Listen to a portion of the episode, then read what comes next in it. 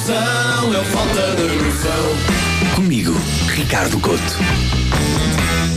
E hoje tenho para apresentar uma espécie de hum, conclusão de uma trilogia, porque depois do primeiro Onde é que eu pus a carteira? Ou do segundo? Ei, o meu telemóvel? Surge agora o terceiro problema, que é Ei, esqueci-me da máscara.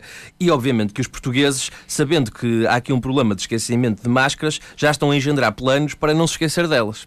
Estamos a falar de um povo que aproveita os taparoés do takeaway lá para casa.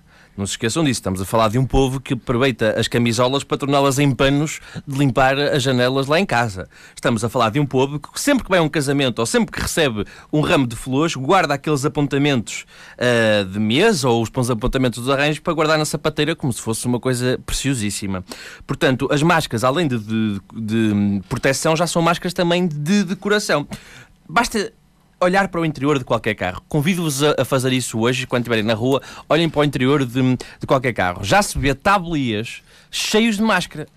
Opa, é uma questão de tempo, até aqueles cães de cabeça oscilante que estão sempre na, na parte de trás do, do, do, carro também andarem de máscara. E depois há máscara, que, há malta que põe a máscara pendurada no espelho, que é uma coisa que eu não percebo, que é a máscara não fica com o cheiro daqueles pinheirinhos de menta? Será que não fica? Será que eles conseguem andar o dia depois uh, todo com aquilo ali a cheirar a, a, menta? Ou será que chegamos a outra conclusão, que é também estes pinheirinhos ao início eram um, um objeto de, de, cheirinho e agora são um objeto de decoração, porque ficam lá sem cheiro há anos e anos pendurados no carro.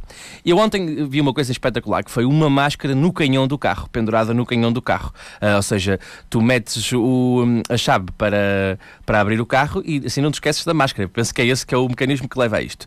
Porque esta malta pensa que o Covid é como o gato, não é? Procurou o motor pelo quentinho e assim se tiver o, o a máscara no canhão. Quando ligar o carro, o Covid que arrebita não bem, porque apanha ali a, a máscara que está pendurada no canhão.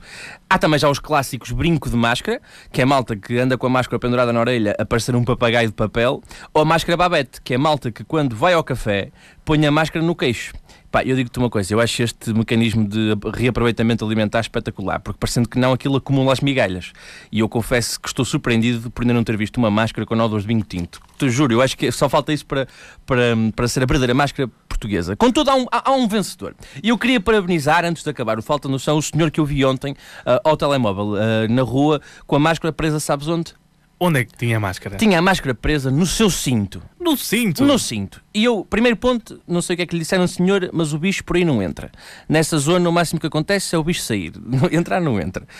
Quando eu vi ontem, eu, eu senti-me tentado a explicar a este senhor que com a velocidade eh, que ele andava na rua de um lado para o outro enquanto estava a falar o telemóvel, aquilo parecia uma espécie de paraquedas a formar-se, sabes? Aquilo parecia um balão de ar quente quase, quase, quase a aterrar. Mas eu digo-lhe, uh, dessa forma, a única pista que lhe vai uh, abrir lugar é a pista da falta de noção. Falta de noção.